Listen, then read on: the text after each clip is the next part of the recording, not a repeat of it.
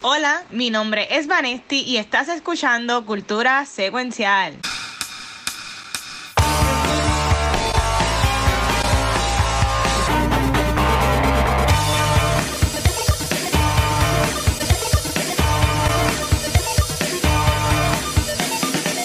Saludos Corillo y bienvenidos a un nuevo episodio de Cultura Secuencial. Yo soy Vanesti y estoy súper emocionada de estar otro episodio aquí en el 2020. Se frizó. ¡No!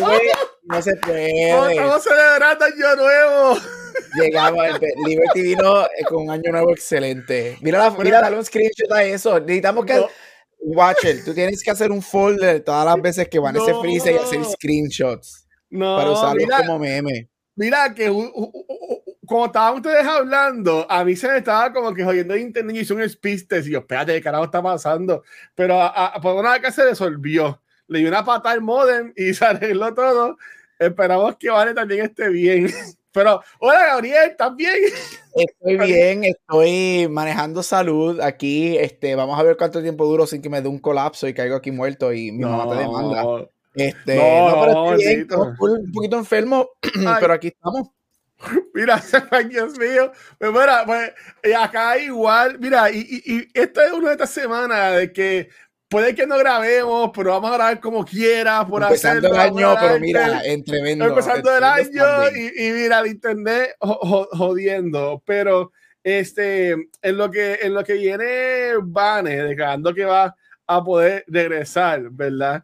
Este, yo quería eh, parar un poquito de Chef primero. Este, hablamos ayer en el episodio de Noob Talks. Este año 2023 comenzamos esta nueva campaña de Hecho a Life a beneficio de la Fundación de Ninja San Jorge.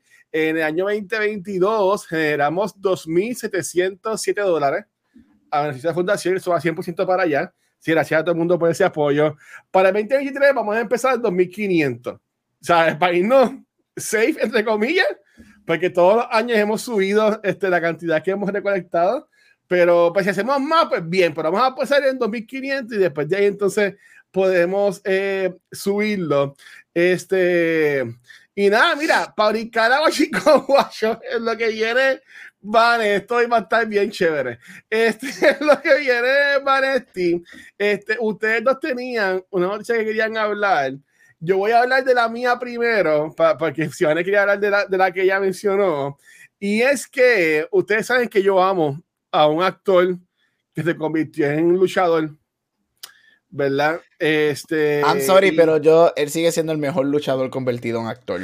Bueno, eso es debatible porque tampoco es que sean los mejores, este, pero este, salí a reducir hoy una entrevista de que Batista supuestamente está feliz de que ya no va a grabar más como Drax en las películas del MCU, diciendo de que Drax era un personaje estúpido, es un personaje estúpido y que él quiere trabajar en cosas que lo, que lo reten.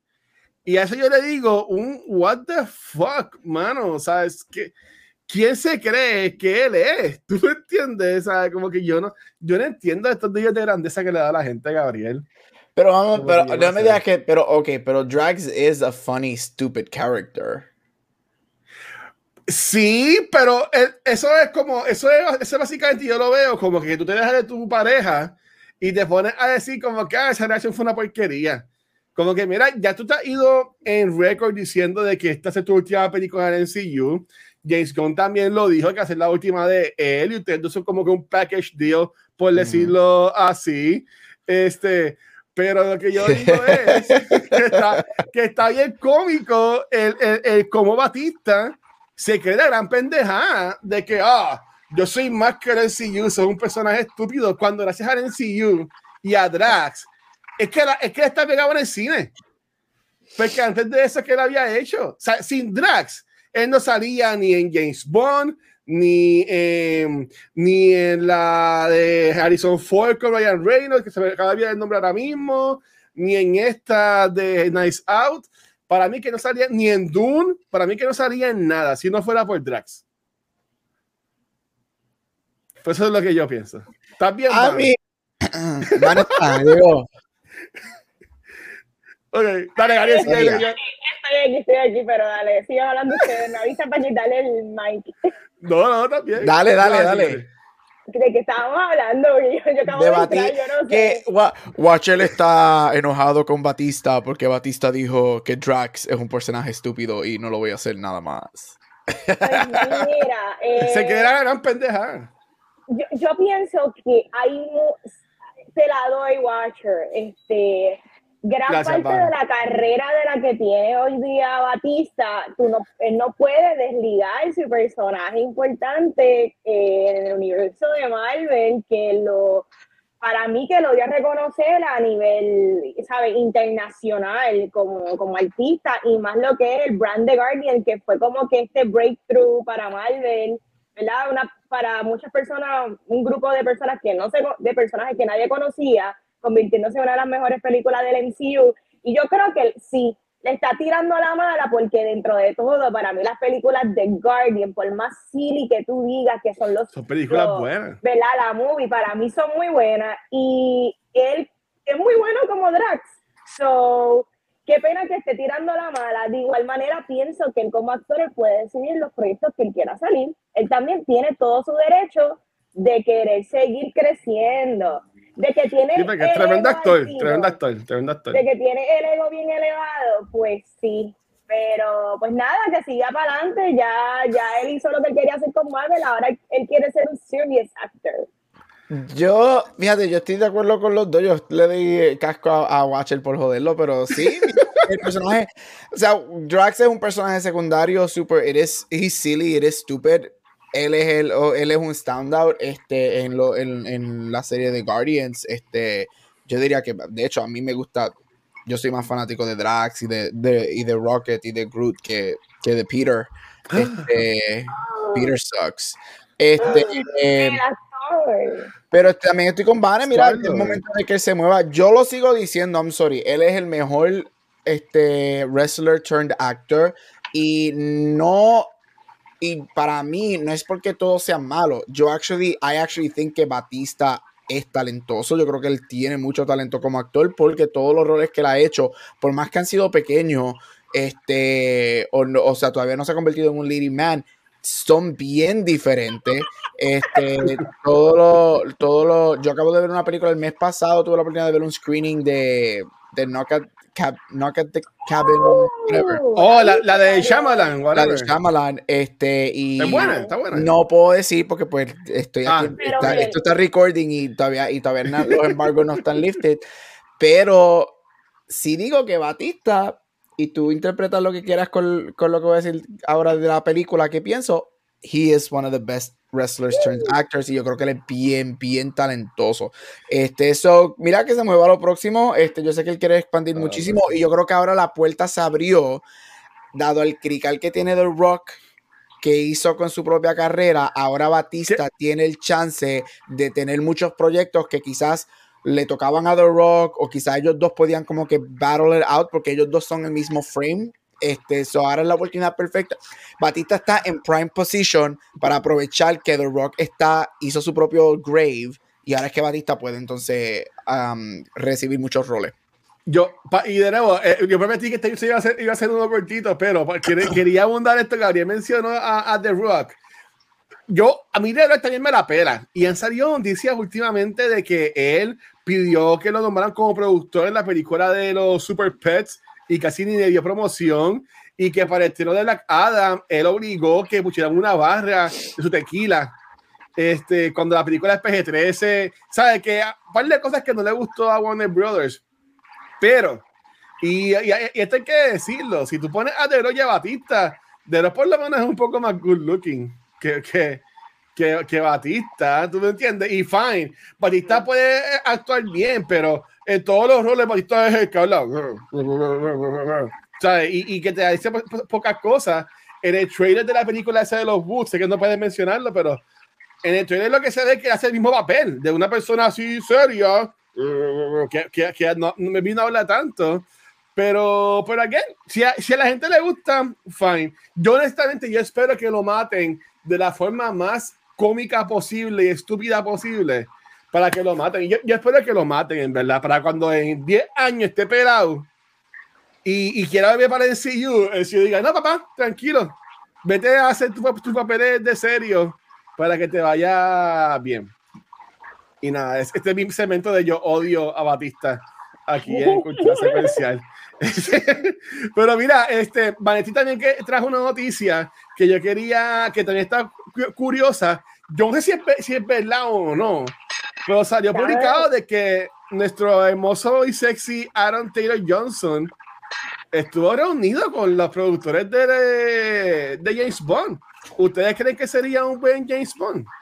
Pues mira, tú sabes que es lo más que me gusta, que Aaron, si la gente se quedaron con Kikas, pues yo creo que va a tener, si le dan la oportunidad, que se está, ¿verdad? Se está dialogando. Eh, a mí me gusta porque yo lo he seguido en otros proyectos de él y también me parece un super actor underrated. Me parece que tiene eh, cierto estigma como lo que la gente tenía con Robert Pattinson en cuanto a Batman. So, a mí me gusta cuando se dan estas conversaciones que la gente no esperan que un actor brille en X rol. Y yo creo que, bueno, si ustedes han visto películas como Nocturnal Animals, eh, películas... Ay, que Bullet Train, él es Bullet Train en Bullet Train para mí eso fue un buen como que resumir para una posible película de Bond o por lo menos un villano de Bond. ¿Sabes que Yo creo que mucha gente está hablando de que él para ser Bond y yo pienso que él encaja muy bien para el universo. Me encantaría verlo hasta como un posible villano. A mí me gusta él, para mí él está súper bueno. Eh, y, me parece, es hermoso. y me parece que actúa bien la historia de Steven siempre ha estado bien entretenida con la historia de él y su pareja. La, groomer, la groomer. La groomer, que lo conoce a él desde que él tiene ocho años. ella le dio clase, ella fue su maestra. ¿Estás en serio?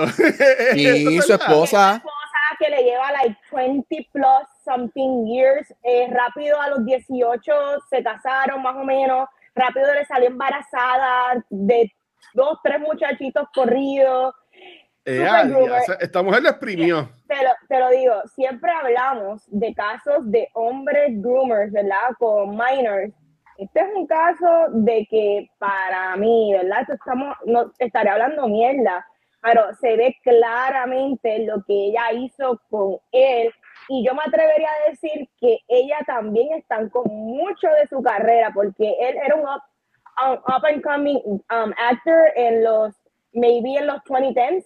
Era como que se proyectaba para hacer como que tener una carrerita y la carrera del sábado, pero bastante lento. So, me encantaría que se le diera la oportunidad de ser un leading man. Este, so, estoy súper pompeada. Y Aaron, sal de esa tipa. Vaya, güey, mira qué loca es. Eh, el Taylor, si no me equivoco, es el apellido de ella. Ella lo obligó a él a ponerse el apellido. Yep. Primero que el de él él, ella, él carga el apellido de ella. So, esto es super weird. Y ella puede ser la mamá de él. Nada, chequenlo. Groomer completo. ¿Y, y tú, doctor, qué piensas de, de, de um, I think yo creo que él es un buen actor. Este, estoy con Vane. No sé por qué todavía Hollywood como que no ha alcanzado con él, porque yo creo que él es mejor de lo que él hace y de los roles que él está um, haciendo. A mí él me gustó mucho. Él fue una de las probably two things que me gustó de la, de la película de Godzilla, la primera, la que empezó el, el, oh, Godzilla Universe, que de hecho eh, él, es, él hace el hermano de Wanda en, y ahí son pareja en esa película. A mí me encanta Nocturnal Animals, él ganó muchos premios por Nocturnal Animals, yo oh. encuentro que él estuvo super close de recibir una nominación a local por esa película. Este, sin embargo, yo personalmente no lo quiero como Bond. Este, la, por dos razones. Este Gabriel, oye. Por la primera, yo creo que él es muy. muy él es muy joven para entregar su vida profesional a Bond por 10 a 15 años. Este, no es lo mismo cuando ya cuando un Daniel Craig lo hizo, que ya tenía una carrera establecida, este, cuando lo hizo un um, Sean Connery, que ya era un Oscar winner, que cuando lo hizo un Pierce Brosnan, que ya era súper famosísimo, también tenía una carrera, que Aaron Taylor Johnson, que lo haga a sus 32 o 33 años, y cuando tú firmas para James Bond, tú, te, tú firmas para mínimo 10 a 15 años de tu vida. y te limita muchísimo a los roles que tú puedes hacer. Puedes hacer muchos papeles, pero tu your primary job es el schedule de James Bond y eso te limita muchísimo. So esa es la primera razón, la más objetiva. La más subjetiva, que es por mí, yo quiero que sea un actor negro. Yo creo que ya es momento de diversificar a Bond y yo creo que un actor como John Rene Page del primer season de Bridgerton o Lucien um, La Viscount, que es el de Emily in Paris. Yo creo que son actores que, que, deberían estar en consideración. los rumores son que ellos dos también están en consideración para el rol de Bond. Este, y yo creo que yo no, yo, yo siempre me pongo en conversaciones con gente que ama Bond y yo digo, mira, Bond el, prototipo de mujeriego y whatever, mira, no lo cambies porque eso es Bond. O sea, podemos tener issues de que, eh, you know, it's a very outdated character, pero eso es lo que es Bond, right? Y yo no tengo issues con eso. Sin embargo, en cuestión de race, yo creo que, mira, danos un actor negro británico que pueda hacer Bond y diversificarlo. Lo acabas de hacer con Doctor Who, porque no lo puedes hacer con, con Bond? So, esa es mi razón personal por la que no. no. me gustaría que fuera Aaron Taylor Johnson y la otra razón pues por la que no me gustaría que él se quede como que en una cajita de hacer Bond por 15 años. Ok, aquí vengo con el, cemento de cáncer, con el cáncer guacho de la semana. Este, yo, yo, yo, yo lo puedo entender, lo puedo, lo puedo entender, lo puedo entender eh, al 100%. Este, eh, me puse a buscar en el IMDb de Aaron Taylor Johnson. Ese ve bien greedy. En la mayoría de las películas que él ha hecho, ese es como que bien, bien sucio, bien greedy, bien, bien rough. Pero yo me acuerdo haberlo visto en una película que se veía bien cliché, bien bonito, que a mí esa película me encanta y es Albert Knobs. Y eh, eh, miren, eh, aunque aquí va hace tiempo, esto, esto es un chamaquito pero tenía tres hijos con la esposa, ya se la había preñado tres veces. Ay, Dios mío. pero ahí, pero, que ahí esa película es con Glenn Close, que Glenn Close hace, bueno, este, vean la película Albert Knows, es muy buena. Este, y, y ahí ese es un buen un clean shaven con el pelo así bonito. Yo lo compraría.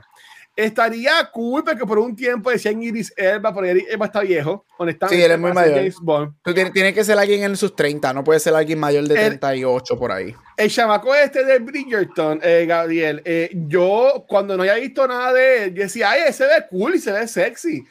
Pero en la película que todo el mundo odió, que ahí me gustó, que él sale con Chris Evans y Ryan Reynolds, que se llama The Greyman eh, eh, a, mí él no me gustó actuando ahí. De nuevo, es la primera vez que lo veo actuando a él en algo. De que yo no he visto Bridgerton ni nada por el estilo.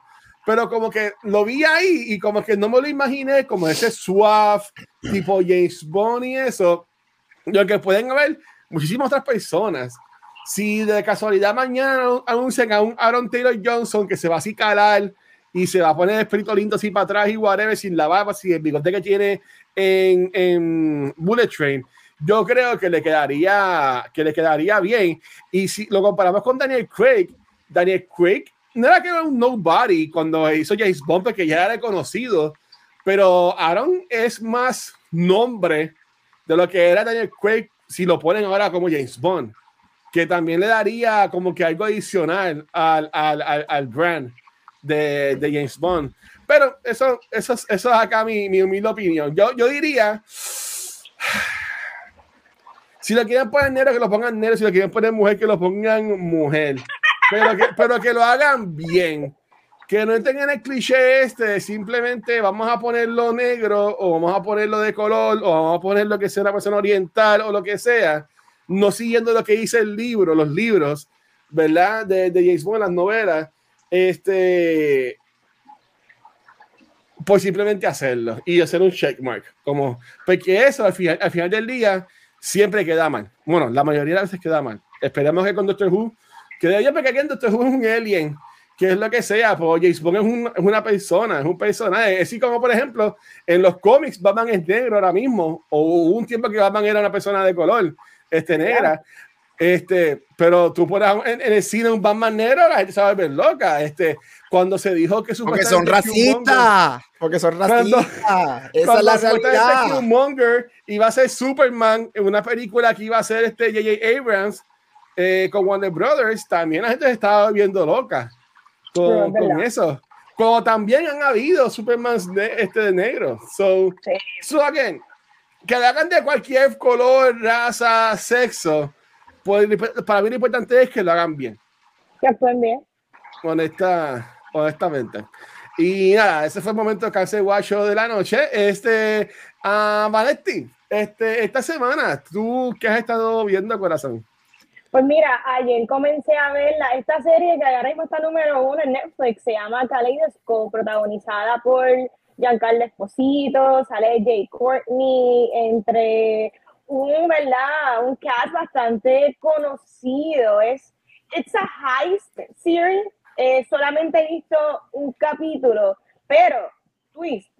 Son ocho episodios donde la serie tú puedes ver cualquiera de los ocho episodios en cualquier orden y aparentemente no te afecta eh, tu, la manera en que tú view la serie. Y Exacto me enteré de algo hoy, este, porque yo no sabía, yo solamente he visto un capítulo. So, ayer la estaba viendo, le dimos play, pa, pa, pa, empezamos un capítulo, qué sé yo qué.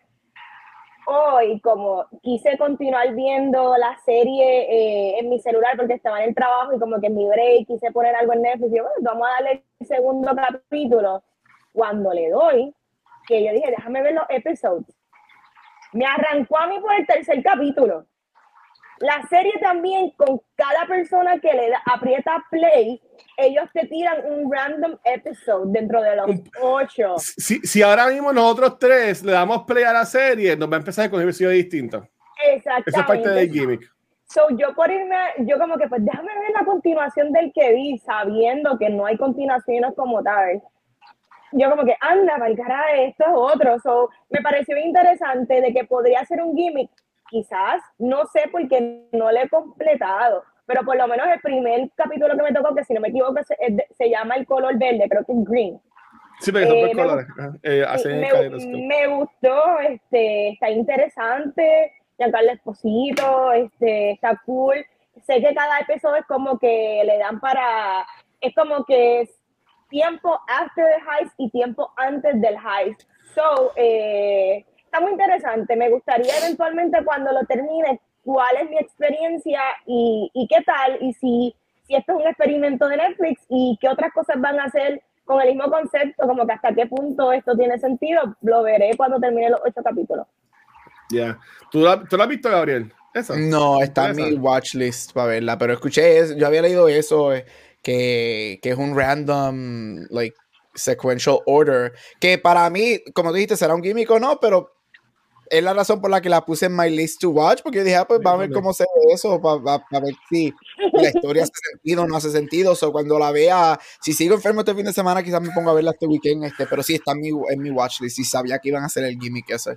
Yo, yo, yo, yo igual, este, yo trabajo, yo trabajo dispara de Reyes y Reyes, porque no pues, trabajo con gringos y pues estoy chaval, pero ese es mi plan en el weekend. Este, verla, porque again, son nada más ocho episodios. Este, um, y yo, se la recomendé para que la viera a la, señorita Watcher. Este, que cuando me diga también, pues ahí tiene, otro feedback. Pero han sido como que mis los reviews que he visto por ahí. Este, pues yo quiero verla en Casa bien bueno. También sale Jay Courtney, este, que él, él, es que está Boomerang y salió en las películas de Divergent, entonces Revolu, que es verdad que la, la, quiero ver. Y este, que está, que está cool. Pues una película que yo estoy loco por ver, que estrena mañana en Fine Arts. Gabriel ya la vio. Soy Gabriel, que tú nos vas a hablar. Ah, eso, eso, es lo, lo bueno de, de, de, los gringos, que ellos los lo, limited releases, yo vivo en una ciudad y siempre hay un cine que está con los limited releases, o la veo temprano. Fui a verla este fin de semana y ese fue mi error, que pensé que estaba mejor y me puse a salir todos estos días, por eso estoy otra vez enfermo. Mira, The Empire of Light. Empire of Light es este, una de las películas más esperadas del año. Se esperaba que fuera un big contender para los Oscars. Desde ahora digo que no. Este, es dirigida por Sam Mendes, que nos ha dado, que es un Oscar winning director, este, que ganó por American Beauty y en los últimos años nos, nos ha hecho películas Skyfall, que para mí sigue siendo mejor, James Bond, Spectre, 1917, que estuvo al borde de ganar mejor película y mejor director hasta que Parasite una de las mejores películas ever made. Vino y se lo llevó ah, mi película favorita, mi película favorita, Parasite. Mira, esta película tiene es eh, protagonizada por Olivia Colman, right? Un Oscar winner, Emmy winner. Está ahora mismo, este, Olivia Colman, su carrera eh, está bien comparado con la de Meryl Streep. Ella está entrando constantemente en los últimos 5 o 6 años los Oscar ha entrado cuatro veces nominada, ganó uno. unexpectedly, porque ese año todo el mundo pensaba que iba a ganar Glenn Close. Este, so, en, en, en paper, esta película era para hacer, ¿sabes? Oscar winning movie, muy buena. Tiene este cinematógrafo uh, Roger Deakins, two-time Oscar winner. Este, tiene a Trent Reznor y Atticus Ross, Reznor y Ross con la música. La película para mí es bien decepcionante. Yo creo que la película trata de manejar y, y juego muchas ideas y ninguna de ellas es completamente fleshed out. La actuación de Olivia Colman, hello. Hello. No hay nada que esperar, o sea, es Olivia Colman. No me sorprendería que le hagan un checkmark a los Oscars, no la veo porque no ha entrado a ninguno de los premios todavía, pero no me sorprendería que ese fifth spot, que todavía mucha gente no sabe para quién va, ella entre just on name check, porque her performance is worth it. She's fantastic, ella es lo mejor de la película. La película es preciosa visualmente, tiene una cinematografía exquisita y tiene un score fabuloso. El problema de la película es el guion. Este, yo creo que la película donde mejor funcionó para mí es cuando te cuenta la historia o te hace el homage al cine. Es una película que trata de contar una historia y del poder del cine, este año es el año de Here's the Power of Cinema con Babylon y Fableman y ahora Empire of Light.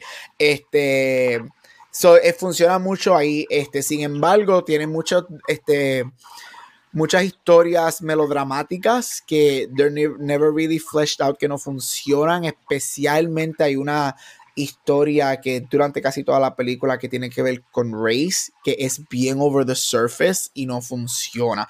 Y ahí es donde entonces para mí tuvo problemas. Eh, it's not a bad movie. Es, no es una película mala. Este, si tienen la oportunidad, como siempre digo, vean todo, o sea, haz tu propia opinión, right? Este, una película interesante, una película que tiene una, una, unas cosas muy buenas y una película, eh, una película que tiene unos visuales este, impresionantes. It's not a bad movie. Salió un poquito decepcionado just because Sam Mendes en la última década nos ha dado Skyfall 1917, este, o sea, que, que yo estaba esperando muchísimo. It's Fine. Es una película que yo creo que la vi. No, quizás me olvide de ella y no la vuelva a ver. Um, wow. Yeah, it's okay. It's fine. E, y es el guion mayormente, pero again, como siempre, vean las cosas por su cuenta. Eh, tiene cosas muy buenas. Y Olivia Colman. So I will watch. Ella puede hacer una película de tres horas leyendo el phone book y yo la voy a ver. So, yeah, tiene, tiene sus cositas. Las cosas que son buenas son lo suficientemente buenas para que no para no hacer la película mala. If that makes sense. Wow. Yo, yo la quería ver. Yo la, bueno, la, la, quiero ver todavía, porque el se ve así como que es de película. Y también sale el actor este que hizo de sola en las películas de Captain America. Um, Toby Jones. Eh. Toby Jones, sí, ajá, exacto. Muy bueno la historia. Me hubiese gustado que él saliera más en la película. El, el, el papel de él y, el, y, la historia de él es muy buena. Me, me, me hubiese gustado verlo más. Pero nada, pues si voy a Finance, mejor ver entonces Receta No Incluida, con una película puertorriqueña que ha cogido mucho voz eh, en las redes sociales estos últimos días, en vez de ver esa. ¿Tú pensabas ver este Empire of Light, Vane? Pues mira, me estoy enterando de esta película en estos momentos, no, ni sabía que existía, pero nada más ahora con el review de, de Gabriel, eh, ahora que estoy viendo menos películas y tengo que ser más selectiva, pues creo que la voy a dejar pasar. Eh, Todavía, lo que sucede es que todavía tengo en mi lista películas que no he podido catch up del 2022, que esas son mis prioridades antes de comenzar el 2023. So, primero termino con eso y empiezo a ver cositas nuevas. Muy bien, y mira, y como digo, obviamente nosotros aquí somos todos proponents de vayan al cine, right? Porque a nosotros nos encanta la experiencia del cine. Sin embargo, es una película que no tienes que correr a ver. Este, la puedes ver months down the road cuando salga un streaming service y, ah, mira, salió esto que then we put it on, right? Este, porque no, no, no es algo que te pierdes si no la ves en el cine. Ok. Ah, pues. Bueno, vamos a arrancar con el tema y esto va a estar bien interesante porque creo que el grupo entero va a estar súper dividido, pero esos son los temas que a mí me gustan. Y es que vamos con el Babylon Movie Review. Y yo voy a arrancar diciendo que a mí me gustó mucho el primer y segundo acto de la película. Siento que el tercer acto se extendió demasiado y la dejó caer un poco. Y es que este ha sido el año de las películas de tres horas. Hollywood, para con esto. Si tú tienes tanto contenido, empieza a hacer miniseries que duren tres capítulos, porque ya esto es demasiado. Eh, tú sabes que a mí me encanta que esta película arranca con unos colores súper saturados, demostrando la decadencia del el chaotic decadent peligroso que era Hollywood en la era de los 20s. Y lo cool es que si te gusta esto de Hollywood, esta transición de lo que fueron las películas de silente a los talkies, yo creo que está bien interesante. Mucha gente critica a Damien y se podría decir que la película es súper self-indulgent y estoy completamente de acuerdo. Él quiere hacer todo lo que él puede hacer y sabe hacer y en ocasiones eres too much. Pero como fan del cine, no puedo dejar pasar la atención al detalle con sus sets, los costumes, el production y la música que entiendo que regresó Horowitz.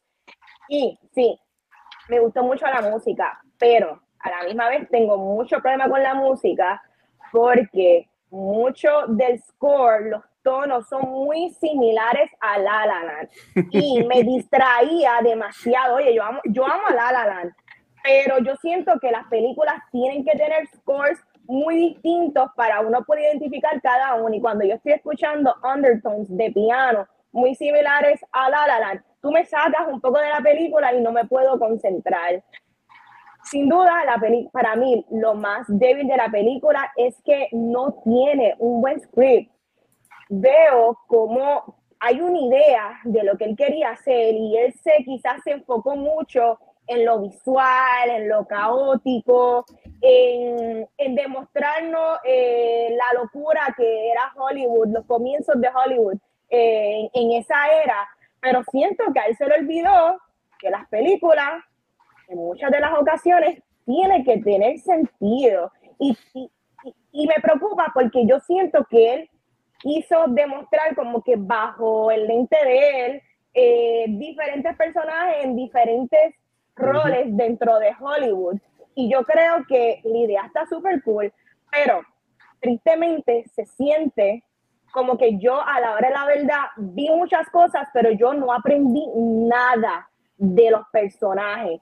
Sí, yo puedo ver que son personajes que han tenido sus traumas, que son, digamos que podrían ser simplemente eh, víctimas de la era y de Hollywood. Pero a la hora de la verdad yo siento que no nos fuimos muy deep, deep down the rabbit hole como debió ser y muchas de las escenas que se supone que fueran emocionales y que they hit you, pues tú te quedabas como que, pues esto está pasando y como que it's okay, ¿me entiendes? La película es caótica y así se siente demasiado de caótica. Diciendo todo eso dentro de un año donde nos dieron un millón de películas de tres horas, esta película a mí sí me gustaría, me veo reviéndola porque yo la encontré súper entretenida. Quizás en la música, quizás es que me encanta esa era de Hollywood. Eh, yo siento que es una película que va sin freno, sin freno, sin freno y en ocasiones eh, lo los instrumentos de percusión que lo que hace es que lo que ellos te quieren inyectar la adrenalina con las escenas y los carros, carros y el chase, a mí me tenía overwhelmed y en muchas ocasiones me molestaba, pero creo que eh, funcionó para las escenas en que lo utilizaron. Primer, buen primer acto para mí, segundo acto bueno, tercer acto lo arrastraron tanto y Toby Maguire, ¿qué tú hiciste? ¿Qué tú hiciste? ¿Qué es esto?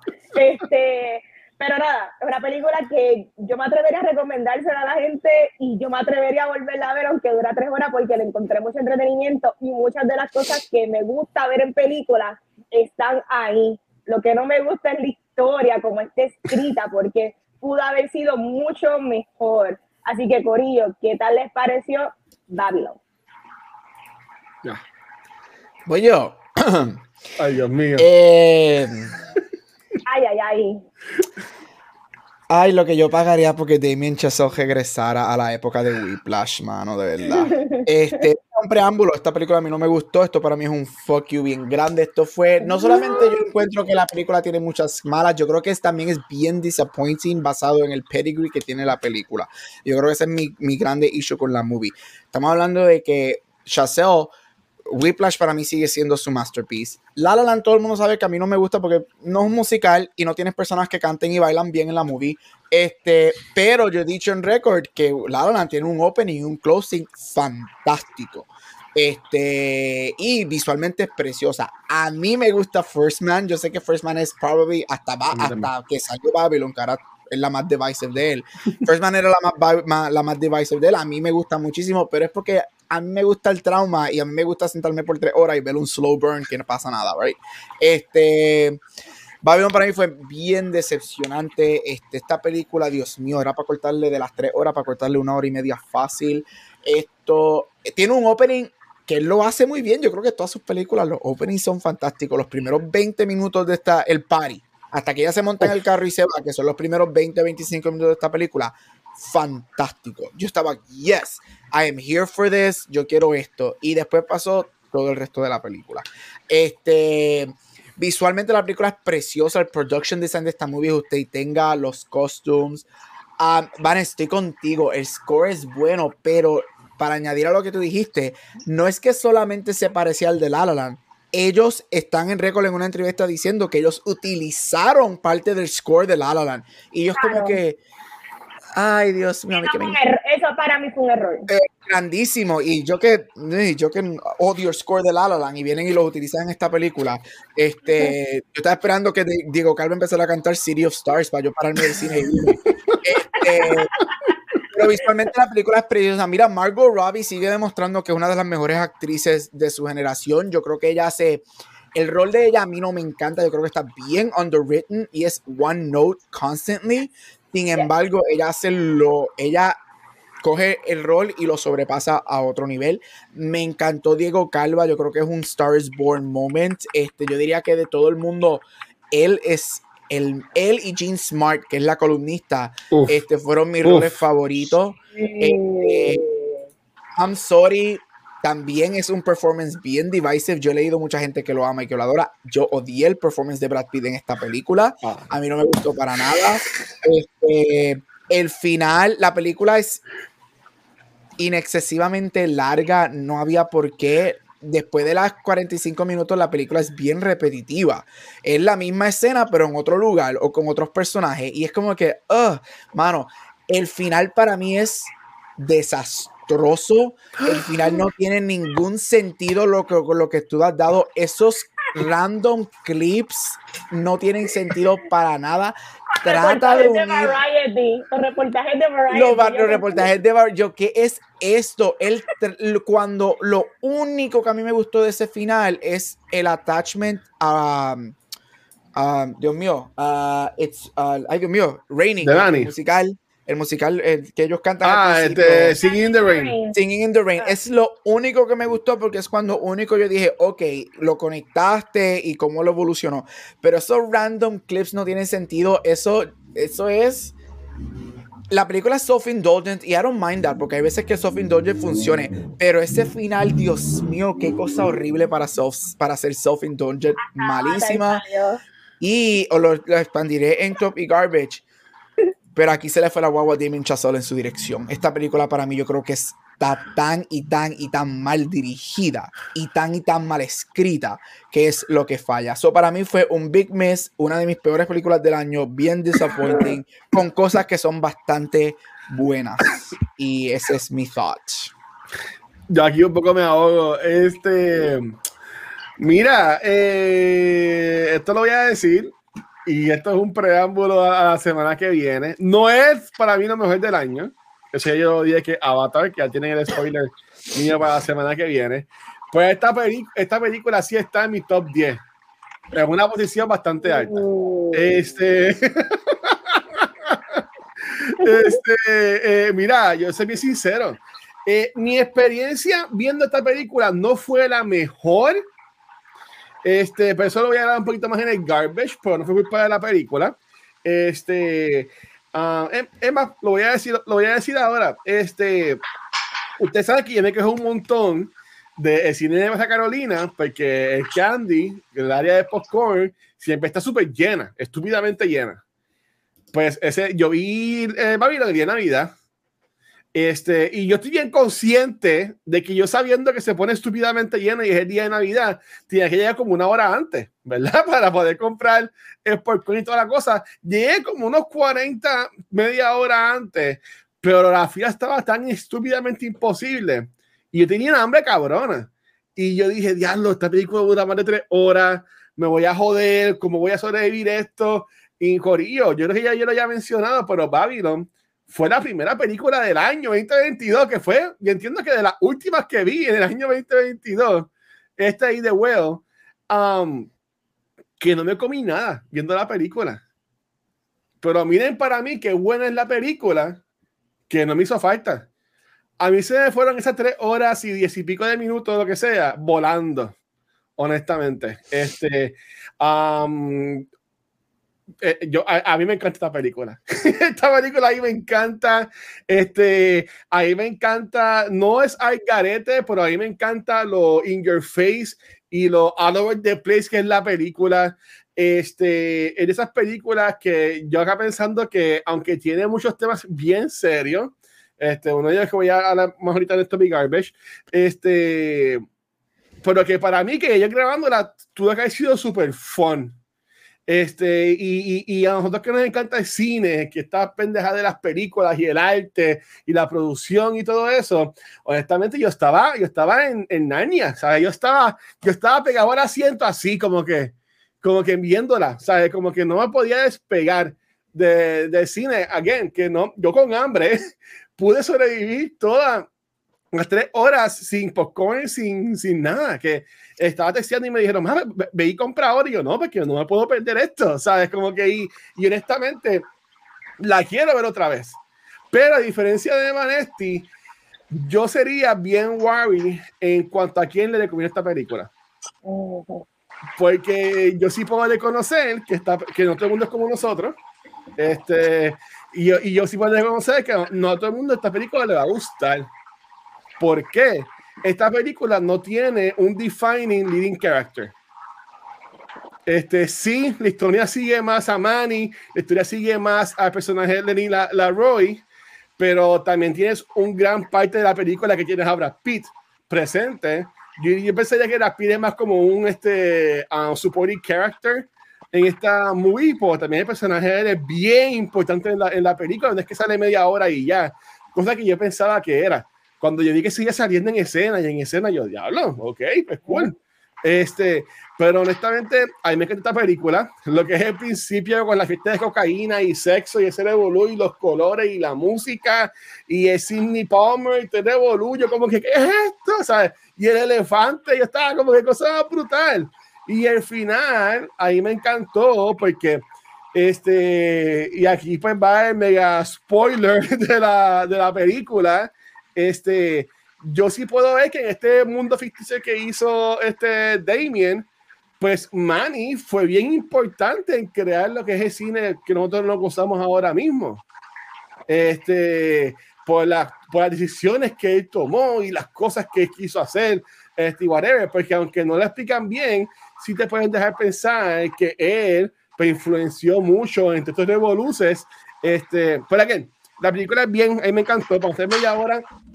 Eh, eh, me dio bien fuerte la historia de Brad Pitt. Este, ese weekend yo vi esa película y vi este The Well y me quería tirar por un barranco. ¿Sabes? Como que yo, ¿sabes? Como que ustedes saben que para mí las navidades son bien depressing, siempre lo son, siempre lo han sido, pues más feliz que yo estoy este, que esté, pero eh, eh, eh, eso, ese weekend fue un weekend bien dark para mí, con esas dos películas. Yo decía, yo necesito un par de extensos, necesito algo bonito. Este, y por en verdad que, que yeah, um, yo amo esta película, la quiero ver mil meses más, pero sabía, sabía que a Gabriel no le iba a gustar, y estaba diciendo a Gabriel, y yo le decía, ve la película. Y ese Gabriel lo mismo le decía, Gabriel, esta es la canción de La La Al piano, yo se le escribía a Gabriel, yo, Gabriel, está la canción de La La yeah. la película. Y él, no, es que se parece mucho. Este, por ahí, y después que, que, como siempre, te termino escribiendo, deja de escribir y ve la película. yo, yo, cállate la boca y ve la película. Pero again, a mí me gustó, a mí me gustó un montón. Para pasar con, con Vane, eh, sale hasta Olivia Wilde por cinco segundos en esta salió. película. Este, pero. ¿Con pero quién se las habrá pegado a Jason en este, en este set? Con, con Man, de seguro. Pero por ahí me gustó mucho la película, en verdad.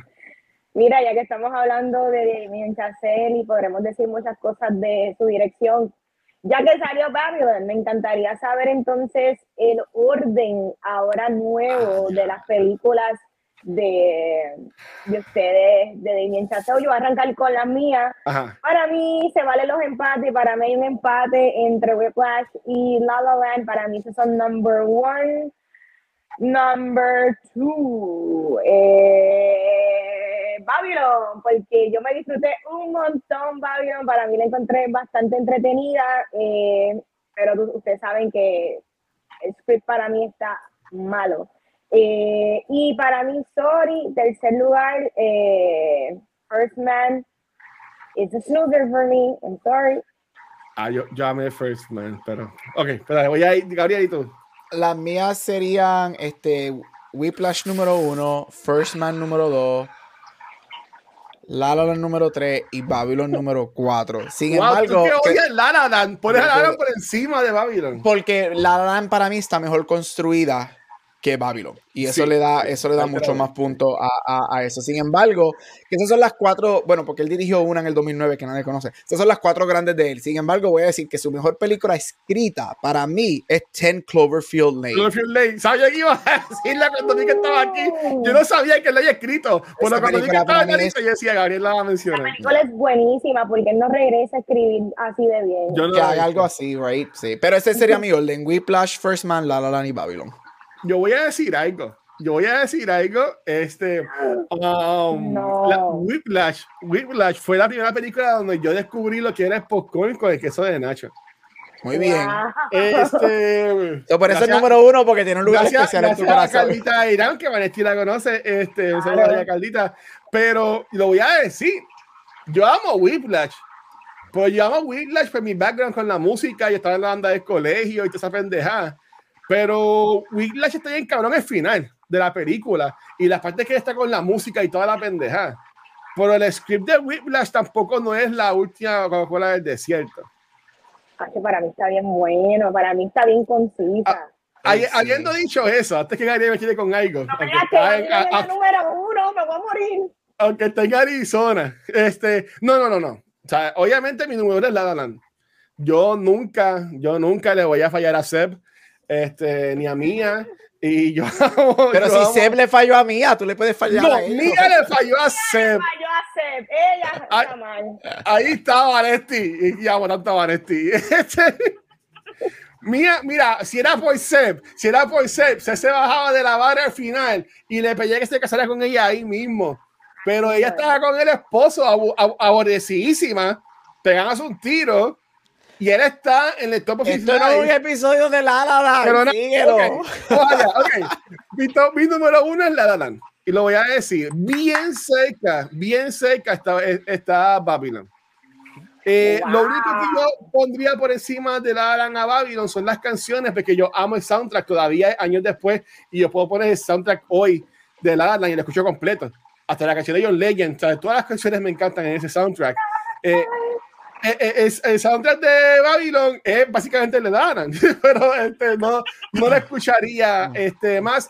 Y también, por mi hobbies romantic que soy, la pareja de amor de, de Mía y Sebastián, a mí me encanta muchísimo más que la de Manny y, y Nelly, o sea, by, by far. Este, yo, creo, yo creo que hasta Damien Chazelle ni le da mucho enfoque a esa relación porque sabe que no. Tercer lugar, De segundo yo pondría Whiplash, pero bien cerca pondría First Man. Y, y yo digo, lo voy a decir, para mí que yo no me disfruté mucho de First Man, porque en el cine que yo la vi no fue la mejor. Para mí que First Man era para verla en una sala gigantesca, con buen sonido y ese revolú. Esa película yo la vi en las salas Américas, en una sala bien pequeña, ¿sabes? O- horrible. Pero yo diría que es La La Land, eh, Babylon y, y Whiplash. Serían mi, mi top 3. Uh, so tengo otra pregunta, y es que Ah. luego de que Babylon ha sido un desastre en el box office, ¿ustedes creen que dado a, cómo está Hollywood hoy día, que muchas de las producciones se van para streaming services porque ahora son mucho más juiciosos, eh, juiciosos en que ellos tiran para el cine. ¿Creen que ahora eh, Damien va a seguir teniendo más oportunidades de hacer cualquier tipo de proyecto que él quiera o creen que ahora eh, él va a tener que él ser más juicioso en qué tipo de proyecto él quiera hacer y si probablemente gravitate towards eh, streaming services. ¿Qué ustedes piensan para el futuro de Damien Chazelle desligándote Watcher de que amas Babylon, siendo realista con el box office? Yo puedo hablar primero que todos ustedes, ahora si me dejan, porque acabo de ver un video que no se los puse y me voy a colar. Que no se los puse porque lo quería mencionar, se los voy a poner cuando se acabe el episodio, cuando me a grabar. Eh, yo lo voy a decir. Eh, de los John Directors que hay ahora mismo, para mí que Chazelle es de lo mejor que hay en, en el cine ahora mismo. Este, tampoco yo no soy ahí de saber los nombres como todos ustedes, conocen todos los nombres de los directores, pero John, y, y, escuchen lo que estoy diciendo, John Directors. ¿Sabes? Spielberg ya es un viejo, J.J. Abrams ya, ya, no es un, ya, no es un new director. Este, ¿sabe? Para mí que de los John Directors, eres lo mejor que ahora mismo ahí. Eh, para mí que va a aparecer en sus, sus películas. Y esta película es el vivo ejemplo de eso. Ellos le, ellos le dijeron, haz lo que te dé la gana con la, con la mujer. Y él hizo lo que le dio la gana. Como dijo Gabriel, ¿sabes? Esta película es un encarguete porque él hizo lo que le dio la gana en esta movie. Yo lo voy a decir. ¿Ah? Pero no vendió. Pero a, eso iba, eso iba. E, y, y, y, lo voy a, y lo voy a decir. Esta película no vendió por culpa de personas como nosotros. Y, no nosotros tanto, digo nosotros porque tenemos un podcast, estamos en los medios y, y vamos a screenings y whatever. Pero yo te aseguro a ti que ya la gente iba con un más sabor a esta película por La La Land. Este, y, y, y, ya la gente iba con un, como que una, este es de mi este es quiso la, la mamá. ¿Tú me entiendes? Para mí que a esta película no se le dio el break. Segunda opinión, para mí que tirar las navidades con Avatar fue una decisión horrible, horrible, porque Avatar lleva ya como 50 mil cuadrillones, ¿tú me entiendes? Y en la única sala que quedaba que no era Avatar, estaban dando Babylon, ¿me entiendes? Este, sabes que obviamente no vas a ser chavo, tú tirabas esta película más para San Valentín o algo así por el estilo, o un poquito antes de, de Avatar, para noviembre no iba a ser un cojón de chavo porque esto no es un blockbuster movie, pero te iba a vender bien. Iba a vender by far más que Amsterdam, que también es otra película de Corillo o un Ensemble Crew que también sale a Margot Robbie. Que a mí Amsterdam no me encantó.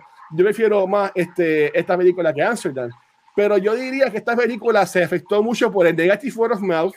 Y aquí voy a tirar un spotlight como Gabriel a mí no me sorprendería que cuando venga el tiempo de, los Oscars, esta película coja otra vez como que un como que un bump y que a la gente le va a gustar más la película después más que más que ahora. Mira, esta película, addressing lo que dijiste al final, esta película yo la veo recibiendo 6, 7 nominaciones al Oscar, incluyendo mejor película, porque a Hollywood le encanta que hagan películas sobre ello. Y como dije, lo técnico de esta película es excelente. So, yo puedo ver esta película entrando a score, a costumes, a production design. So, eso lo va a ayudar y eso lo ayuda a entrar a mejor película. Mira, en cuestión de dinero, yo creo que una cosa que también estamos olvidando es lo que vino entre La La Land y, eh, y, Babylon, que fue First Man. First Man también fue un desastre en el cine.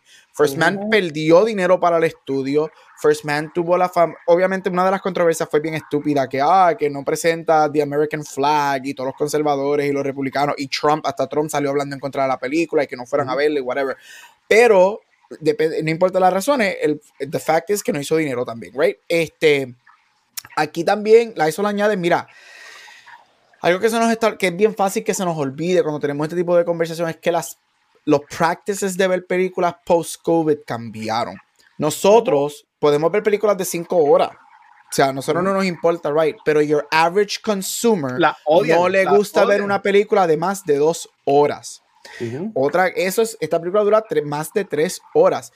El average consumer sí te va a ver un avatar que Avatar te puede durar cuatro horas, la gente la va a ver. Un Titanic, Yo conozco a alguien que haría mala mía que todavía no ha visto Avatar porque dura tres horas. Pues exacto, ahí está, ¿sabes? Pero la- la- hay mucha gente que, que una película como esta no van, no quieren sentarse tres horas plus en el cine. Otra cosa, I'm sorry, pero el marketing de esta película para mí fue horrible. Esta Horrible. película nunca, los trailers, eh, nunca supieron frame de qué era esta película.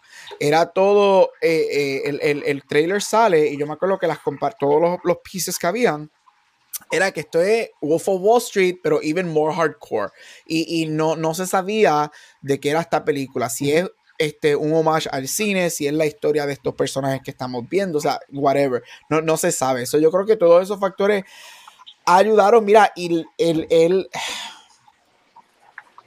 Damien Chazelle es, fue super bankable con Whiplash y La La Land, pero ha tenido two just disasters back to back. Esta película fue, déjame ver, creo que el budget fue como unos 80 millones. Este, la película todavía está en 11 millones. esta película no va a recuperar nada de lo que, de lo una pérdida bien grande. Yo estoy split en dos razones. Yo estoy split porque a mí me gusta cuando los estudios le dan dinero a la gente para que experimente y haga cosas diferentes, right? Porque si nos quedamos en la maldita fórmula de Marvel, yo, No vamos a perder el cine. So, qué bueno que le dan esta cantidad de dinero este, para le- y le dan esa creatividad para que haga cosas diferentes, porque esta película algo que no se puede negar es que es un big swing. O sea, de que podemos debatir si pegó o no pegó, pero esta película es un big swing y qué bueno por hacer eso. Sin embargo, estos resultados demuestran que yo creo que vamos a seguir viendo eh, el acceso limitado a esta cantidad de dinero y a estos autores, estos autores, para que hagan cosas que ellos desean hacer porque no generan dinero. Y por más que reciban premios, y yo estoy contigo, todas las películas, watch it, todas las películas que siempre entran a los Oscars siempre reciben el Oscar bump. Este, algunas regresan al cine y muchas. Pero obviamente el bump no tampoco es 100 millones de dólares, right? El bump es uno o dos millones adicionales if you're lucky. So esta película no, yo, yo no veo a Babylon sobrepasando 20 million dollars, maybe 15 if it's lucky. Jackie alrededor mío la quitaron, ya no está en ningún lado. Este, de hecho, volvieron a traer Top Gun. so, Yo- imagínate. Yo iba a mencionar eso, Gabriel, porque, por ejemplo, um, que yo me acuerde, eh, eh, Whiplash fue Fine Arts aquí en Puerto Rico, que no fue un wide release. Eh, la Alan también fue bien, en Puerto Rico salió hasta meses después que salió en Estados Unidos y fue en bien pocas salas. Este, yo creo que First Man sí fue como que la más white release, pero again era, este, era Neil Armstrong, toda esta pendeja. Este, pero again, en, por por lo menos en Puerto Rico, esta película nada más está en finals y en los cines grandes. No está en todos los cines tampoco. A, la, a la sala que yo fui estaba llena. A- a- eh, estando las mil tandas de Avatar. Acá Eh, hicieron, acá hicieron wide release y estaban Ajá. vacías las salas. Pero acá hicieron. Ah. Pero, pero mira, es como, mira, aquí lo que pasa es que es el. Y again, yo no soy un marketing person, yo no soy un PR person, yo no sé nada de esto. Esto somos nosotros aquí hablando basura porque no tenemos nada que hacer. Pero si tú vienes a ver, Whiplash costó 3 millones de dólares. Esa película hizo 49 millones de dólares. Ya? Eso es un es que se huge- eso es un box office success. La La Land costó 30 millones de dólares y hizo 447 millones de dólares. Estamos hablando, y es verdad, y La La Land, y lo estoy leyendo aquí porque no me acordaba de eso, yo sabía de Whiplash, pero Whiplash y ahora La La Land que me acabo de acordar leyéndolo, fueron limited releases y comenzaron mientras empezaron a hacer dinero a salir en más y más y más cines y más y más cines y más y más cines, porque yo me acuerdo que La La mami la terminó viendo en Mayagüez en Western Plaza, pero como creo que la semana antes de los Oscars, como cuatro meses después que ya yo la había visto en Estados Unidos. Sí. ¿Por Yo la vi en Porque IMAX empezó en a hacer Montelledra. dinero, empezaron a hacer dinero y soltarla. Y cuando eso pasa, yo creo que los estudios se confían muchísimo porque piensan que la gente va a ver por nombres. Ya el movie star y el director, ya, ya eso murió. Es bien poco. Las únicas personas que tú vas a ver al cine por movie star name son Tom una Cruise. Julia Roberts, un George Clooney, una Sandra Bullock. Por directores, Leonardo un DiCaprio. Spielberg, Y un un, Tom Scor- un Cruise. Leo DiCaprio, un Scorsese, un Spielberg, right? Es, ya, ya, ya el nombre no te jala al cine. Y el hecho de que ellos Babylon, por lo menos en Estados Unidos, fue un wide release, banking en que la gente iba a ir a verla por Margot Robbie o porque Chazelle is back. No, Brad that Pitt. is not enough to pull you into the movie. Aparte de que, again, un detractor, Iván lo dijo aquí, este ha sido, el año pasado fue perfecto porque todas las películas fueron dos horas y 15 minutos para abajo. Este año son las películas de tres horas. Y mira, no todo es Avatar, no todo es Top Gun, no todas las películas funcionan de tres O horas. la Panther. Definitivamente. Vane, an- antes que tú comentes, es que se, se me olvida, este, yo digo que también falló en no usar a Brad Pitt en el mercadeo de esta película. Porque él sale tan poquito en el mercadeo que yo pensaba que el papel de él era como el de Tobey Maguire.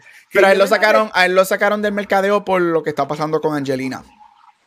Oh. Por todas las acusaciones de que se, que las cortes abrieron los casos de, y salieron las acusaciones de que él le daba a los hijos, le daba a ella, y ¿En whatever. serio? A él lo cortaron muchísimo de- del marketing por eso. Oh, Y por eso en los press tours, él no está haciendo, él no hizo tanto press tours como Margot Robbie y Diego Calva. Oh, ah, pues con razón. Eso también pudo haber af- afectado en, en algo, porque again, yo pensaba que esta película él ni salía. Porque yo pensaba que salía como que un bolito. Pero el tipo, tú puedes hasta asumir que es el main character de la movie. Este, por, por, por la mitad de la película, por decirlo a- a- así. Este, pero ya, pero ¿y tú, Vane, qué piensas de, de Chazelle? Y, Pues mira, yo, yo le he encontrado disfrute a la mayoría de Chazelle, siendo La La La mi película favorita, que en verdad para mí La La La mi corazón. Pero estoy de acuerdo con todos ustedes, pero a la misma vez Hollywood es a, a bus- a business. So, ellos están en el business de hacer chao. Chavo. Y yo no creo que a Damien, ahora mismo, luego de estos dos flop- flops, yo no creo que a él le vayan a dar, eh, toma, toma esta línea de crédito ilimitada para que tú vuelvas y hagas otro proyecto como te dé la gana. Y yo creo que eso es positivo, porque cuando tú tienes ciertas limitaciones con un budget más limitado, tú empiezas a ponerte creativo y a jugar con lo que tienes. Y yo creo que a él, porque yo lo considero igual que el Watcher, uno de los mejores directores jóvenes que, que actualmente están junto con Ari Aster, con Robert Eggers, son eh, directores and coming que me gusta y me encantaría seguir viéndolo. Pero yo creo que Damien, esto fue como un wake up call, como que mira, sí, sí, sí, sabemos que tú puedes hacer muchas cosas, pero mantente haciendo los scripts buenos y buena dirección, y sabemos que te encanta el jazz y la música, pero limítalo un poco en los scores y no te vayas súper eh, a lo loco. Y, ok, Chazelle, te encanta Hollywood, pero ya, por lo menos yo, yo quiero ver ya otro tipo de proyectos. Ya, yo no quiero más películas del take de él en esta fantasía de Hollywood que podría ser realista, como también podría, ha tomado también muchas libertades. So, me encantaría verlo en otro proyecto mucho más limitado, porque evidentemente se confió el tipo y no necesariamente tener más chavos significa más calidad en cuanto a dirección y script. So, la dejó caer un poco por ese lado. Pero para continuar con el programa, vamos con el top y garbage.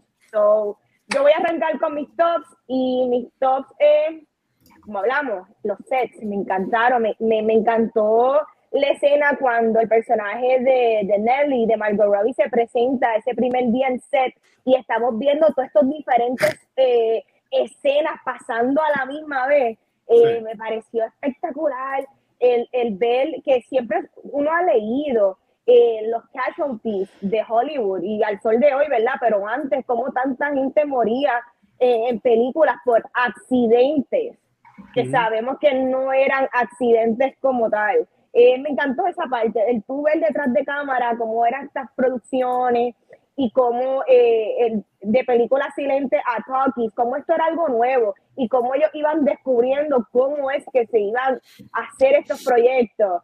Este, me gustó mucho esa parte y cómo se veía la película. Eh, para mí, estoy de acuerdo con Gabriel, Margot Robbie hizo lo mejor que pudo dentro de un personaje que es completamente one note. Ella no tiene ningún, ella no tiene ningún full circle. A mí no me gusta el personaje de ella. Tú sabes, eh, ella es caótica, caótica, caótica. Nunca Ujú. te explican bien. Uno puede asumir que de- evidentemente tiene eh, mental health issues, porque me parece al garete el tipo. Es como que diablo que con esta muchacha que vaciló, hasta que llega un punto que como que, qué inconsiderada, irresponsable, eh, al garete, ¿me Destructiva, total. Es una persona que es self-destructive por más que personas te quieran ayudar. Y claro, podríamos decir que es una víctima de la situación, de la era de Hollywood. Ella iba a ser igual de loca en Hollywood como en cualquier otro trabajo. Sí. Porque eso ya estaba en su DNA. So, me hubiese gustado saber algo más del personaje, ver que ella en algún momento, que lo vemos bien poco, que entendió las consecuencias de su acto, ¿verdad? Como que mm, yo siento que un glimpse, pero a la misma vez pues no, no, no lo, no lo notó. Garbage. Eh, no había química, ustedes perdóname. Eh, el, eh, el, amor de, de Calva, el actor, y Margot Robbie. Era necesidad. No había ningún tipo de química. Yo lo vi como un panismo, como que este pana que tú, que tú comenzaste en la universidad en primer año y lo sigues viendo y luego se graduaron y ahora son profesionales, pero tú estás súper proud de que le va súper bien. Como que ese tipo de conexión de una persona que conociste y has crecido con ella, pero no necesariamente ahora son súper, estén súper conectados hoy día. Y de que él tenía un súper crush. ella fue su primer crush y él se quedó con ese crush pero yo nunca vi que ella le correspondió con, de la misma manera. Y yo no sé si fue a propósito en la película que le hicieron de que no, ella no demostrara la misma conexión y por eso más aún de cuando él le dice no, que nos vamos para México, que nos casamos y así nos casamos, yo lo encontré bien forzado. sí, yo, la, yo encontré como necesidad. ella, ella, ella, lo estaba usando a él. Exacto, y me molestó que todavía hasta el último momento ya lo está abusando inconsciente o conscientemente o porque simplemente no tiene idea de lo que está haciendo. Eso me molestó mucho. El triángulo, el, la relación donde no hubo ningún tipo de química. Eso no me gustó. Para mí fue un garbage. Y el script, porque siento que hay, hay un esqueleto de una buena película aquí que pudo haber sido un 10 de 10 yo pienso que mucho del hate de la película es porque sabemos que Damien puede hacer una película excelente y los críticos no quieren aceptar menos de excelencia. Yo creo que, ah, no es excelente, pues una, una porquería. Y yo no veo que esta película sea una porquería, tú perdóname.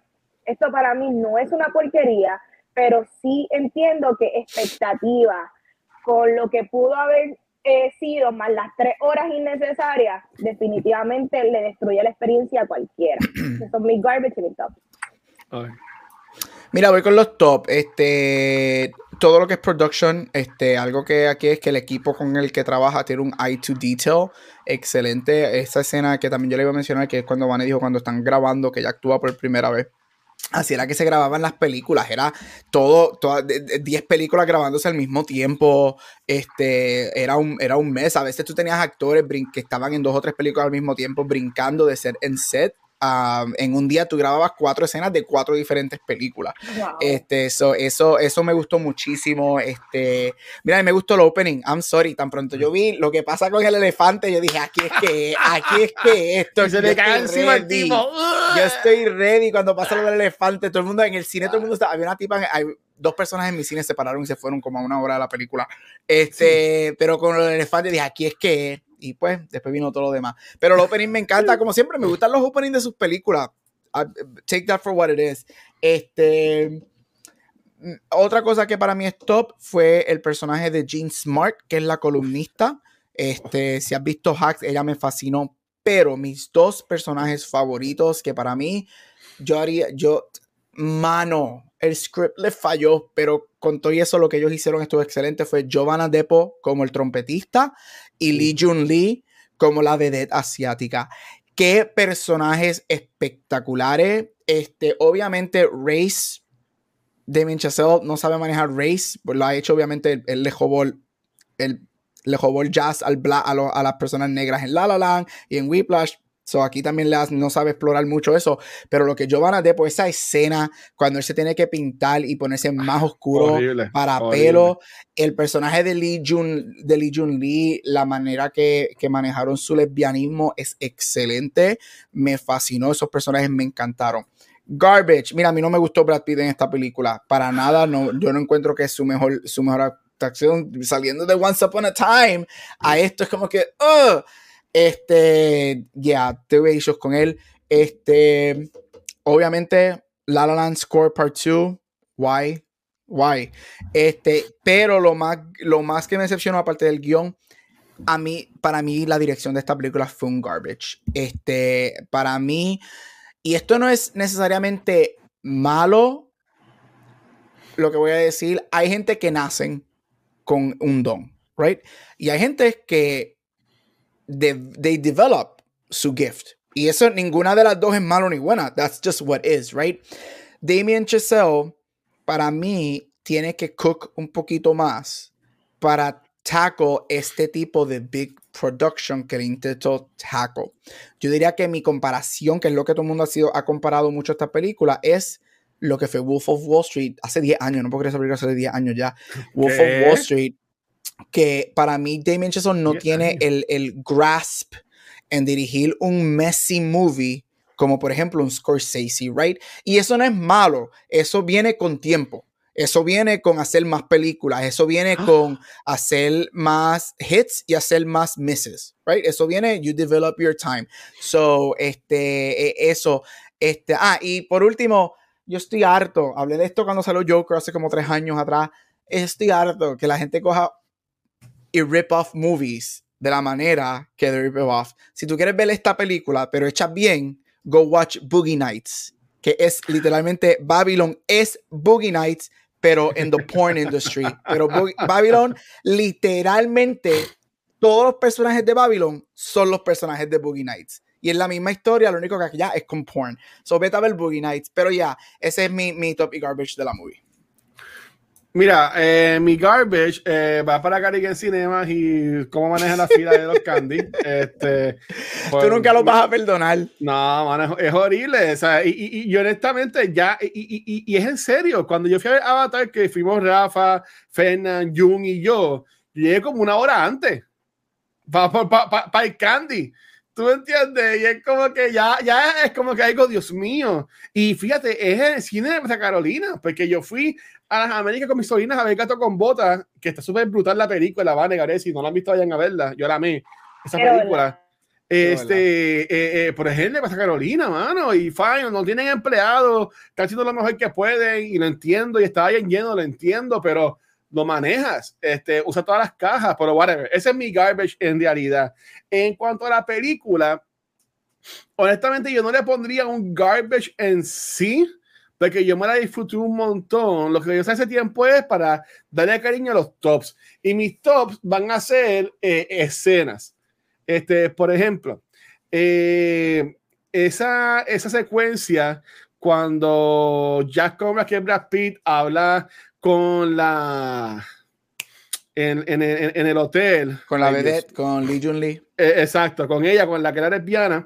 Este, tú ya ves que el tipo está rock bottom. Y yo decía en mi mente, este cabrón se va a matar, este cabrón se va a matar. Y cuando él va y le da la propina al chamaco, y cuando él le pregunta, ah, te doy una propina así de grande, y él, y él sí, tú. Y ahí tú ves el, el, lo bueno que era ese, ese actor con, con, con, todo el mundo. Y pues, y se jodió porque él era una estrella con las silentes, pero en los talkies, como dice Vane, pues se jodió, al igual que le pasó a Danila Roy en la película también. Y, y, y, eso ha pasado. Hay shout actors que cuando eh, se, se ponen viejos se joden y no hacen más nada. ¿Tú me entiendes? Este, y, pero cuando él va al cuarto y cuando yo veo que la cámara se queda atrás y está con él al cuarto, yo dejé de mirar, yo dejé de mirar a la sala, a la pantalla. Yo dejé de mirar y se tardó un poquito y miro de nuevo y lo veo que eh, se ve caminando él para el baño. Yo dije, aquí es puñete y cuando se mata yo, ¡ah! como que me, me, me, dio, honestamente me dio bien fuerte. Um, otra escena que es el top, cuando este, um, Elinor, que es la, la, la columnista, le da al feedback de, a, a Brad de la vida. Que le dice, papi, no, no, es que tú vas a volver, you're done. Por ella se lo dice tan bonito. Y ella le da un feedback tan brutal. Como que es la mejor escena de la película. Agradecemos lo que hiciste por el cine, por un tiempo ya se acabó. ¿Sabes? Que el cabrón le da las gracias y todo. Después que le comen las Nike y le dicen que su carrera se acabó, el tipo le dice thank you. ¿Sabes? Esa escena yo estaba con los ojos aguados, con los pelos paradísimos, yo brutal. Y entonces, la otra que diría es la que Gabriel odia, que es el final de la película, porque este, después que Manny se retira básicamente de cine, habiendo sido desde lo más bajo a llegar a ser un ejecutivo en una casa productora y básicamente crear lo que es Hollywood ahora mismo, si lo, lo quieres ver así, él va a un cine y pasa ese flashback. A mí me gustó me cogió de sorpresa y yo dije, esto es Chaseo haciéndose una y tirándola por toda la, por la, en la pantalla. Y yo, yo, lo vi así. Ese chaseo en el primer año de universidad, usando una, una paja mental. Usando Windows Media Player y copy-paste. Eh, pero, pero estuvo cool, pero estuvo cool.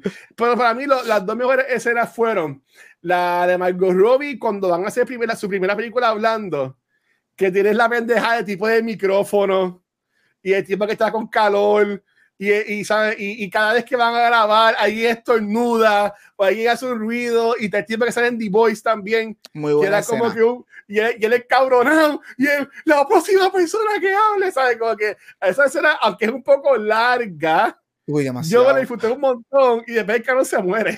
Esa película, esa película se siente como el segundo acto completo de la movie. Sí, yo, yo, estaba como que, pero ¿qué va a pasar? Y Chaseo dijo que hubo un corte de esta película que era de 3 horas y 50 minutos. Me mato. Pero para mí la mejor parte, como dijo Gabriel, fue la primera escena de ella, cuando ella puede llorar como que... Ay, ah, ¿cómo quieres que llore? Una lágrima, dos lágrimas y era la misma pendejada de, de, ver la, de ver la magia de cómo se graba todo, de ver Manny cómo hizo todo lo posible para conseguir la cámara y cuando el cabrón llega y está atardeciendo y tiene la toma perfecta, y es como que wow, es espectacular para tres segundos de película. ¿Tú me entiendes? Y, estoy como que te amo, te amo diciendo la Manny. Yo diciendo, ya lo que brutal, ¿sabes? Para mí que esas fueron las la mejores escenas de la movie y lo, y lo que yo entiendo que es mi top de, de esta película, en verdad. So, quería hacer una pregunta antes de hacer la última, que ustedes saben cuál es, que si la recomendamos o no, y es, ¿cuál es una de sus películas favoritas que dura acercándose a las tres horas o plus? Solamente puede mencionar una. Ok. Así que yo voy a arrancar con la mía y quiero decir una que probablemente no es de las más...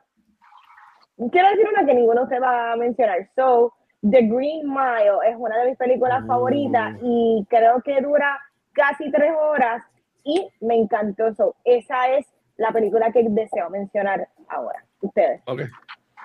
Mira, no voy a mencionar obviamente mi película favorita ni whatever. Voy a mencionar una película que, que necesariamente no, no, no hablo mucho de ella, que a mí me fascina. Este, a mí me gustan los dramas, los slow burn dramas. Magnolia. A mí Magnolia para mí es uh. ex, un peliculón. Este, esta película, si no me equivoco, dura como 3 horas y 10 minutos más o menos. Dura 20 este, horas. Excelente película. Este, me encanta. Este, si no han visto Magnolia, de este, si no han visto Magnolia, este, y la desean ver, la recomiendo. Ok, voy a hacer trampa, como usualmente hago. La película no dura 3 horas, pero dura 2 horas y 50 minutos y hasta la busqué en IMDb para ver cuánto duraba. Y fue de las primeras películas que dije como que yo me quedé así como que, wow, esto es cinema. Este, y, y es hit. ah, ok, ya. Vamos, llamo Hit, Michael Mann, tienes, tienes, tienes el encuentro al Viene la secuela. Viene la secuela. viene la secuela. Pero yo puedo ver Hit todos los días de mi vida y como quiera me va a sorprender, como quiera va a estar como que eh, cuando me se jode, ¿sabes? Como que todavía esa secuencia de tiroteo en la calle, eh, ¿sabes? Es, algo tan brutal y cuando ellos se conocen en el, en el comedor, en el no, en verdad que, ¿sabes? Yo diría que Hit. Es una película que aunque dura un montón, eh, yo la recomendaría fácil, este, mi, millones de veces, en verdad. Yo diría eso. So, Corillo, recomendamos Babylon. Sí. Gabriel, no. No, no, ahora quizás en un quizás seis meses cuando la vean, no, pero ahora mismo no. Vete a ver Boogie Nights. Vayan a ver Boogie Nights mejor.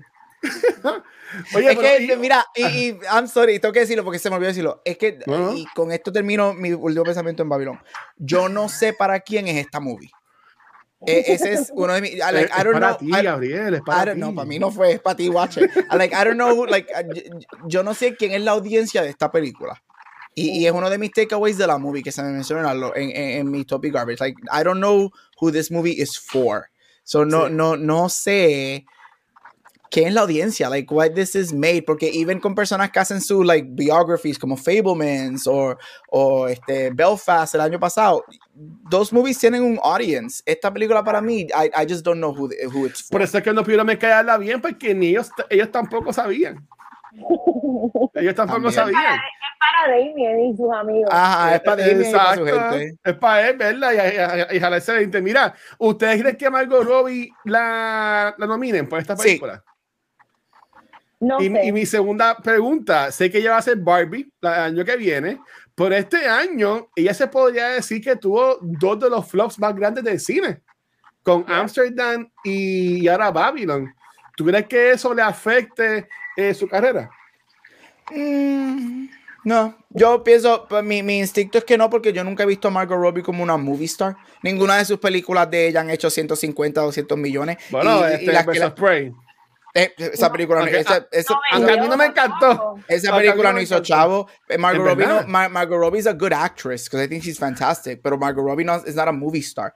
Este, I, Tonya, it's not a movie, it's not a, a big, uh, una película de mucho película dinero. ella vendido más Bombshell, ella no es, Margot Robbie no es una movie star, she's not a movie star. Tú no vas a ver una película de Margot Robbie porque Margot Robbie está en la película. Tiene sus fans, hay gente que sí, yo no estoy diciendo que nobody in the world does that, but she's not a movie star. No es que no es, no es como que tú vas a ver una película de Julia Roberts porque Julia Roberts sale en la movie, right? Y, y también entiendo que eso le afectó la película porque ella no es la- tampoco la gran cosa. Brad Pitt casi no usaron en el mercadeo. El chamaco que hace de man es un chamaco nuevo. Tampoco no tenías a esta persona, a este, a este movie star Ujú. que fuera. Y más cuando hoy anunciaron, y sé que nos tenemos que ir, eh, que yo vi que lo pusieron en el chat de nosotros de cultura, de que eh, Ryan Gosling y ella van a hacer una precuela a Ocean's 8. What the Y fuck? probablemente, y probablemente no venga, Pues porque también, por más que amamos a Ryan Gosling, es otro que tiene la misma carrera que a nosotros nos encanta y es tremendo actor y ninguna de sus películas venden. Vende porque Pero- no es un movie star, sin Pero embargo, Warner no tiene otros actores que no sea Ryan Gosling y. y- y- y Sin está embargo, bien. este Barbie ¿Sabes? te va a hacer mucho dinero, pero Barbie no es por, no es solamente por Ryan Gosling, no es por- que Barbie, mira el Es elenco Barbie. que tiene, mira el, el pedigrí de la directora y el escritor, que es Bombach y Greta, más Ujú. tienes el brand name de Barbie, right? So, eh, Barbie va a ser bien fácil, tú verás, te lo digo desde ahora. Cuando esa película salga, van a haber muchas piezas. Margot Robbie is a movie star, Ryan Gosling is back. Esa película, y yo no estoy diciendo que no, pero esa película tiene los ingredientes perfectos para hacer 100 millones de dólares ese fin de semana. Y a tu- Como dice Wisin, obligado, tú sabes. Exacto. Y, y, y- y tú vas a ver que después de ahí Ryan Gosling va a brincar para NCU y Margot Robbie va a hacer una película de Harley Quinn otra vez y ahí van a seguir siendo chavos. Pues nada, para irnos para el carajo. Eh, chicos, ¿dónde lo pueden conseguir? Por primera vez en este año 2023, comenzando con Vanetti. Ahí me consiguen Instagram Facebook como Vanessa, dame like, pero siempre, siempre, siempre envíenme los besitos. Dímelo, doctor. Ahí me puedes conseguir en social media como Gabucho Graham, muchos posts de Oscars y muchos posts de Miss Universe en la próxima semana. Sorry, not sorry. Y de nuevo, gracias a Gabriel por, por push it through y grabar hoy. Porque me envió un mensaje como que, mano, me siento bien jodido. Y yo, pero, mano, es que yo quería hablar de, de, de, de, varios. O sea, qué bueno que lo pudimos este, hacer. Ahí me consiguen en cualquier social media como El Watcher. Y cultura secuencial en este año 2023 nos consiguen en cualquier proveedor de podcast. En cualquier también red social, como Facebook, Instagram, Twitter, también nos consiguen en YouTube, pero donde único nos pueden conseguir en vivo es acá en Twitch, donde no va a grabar ahora un episodio de Millón de Fuerzas, se va a grabar la semana que viene, pero sí grabamos un episodio ayer de Noob que si me siguen en redes sociales, fue el, que la gente del chat me denominaron el guachusivo.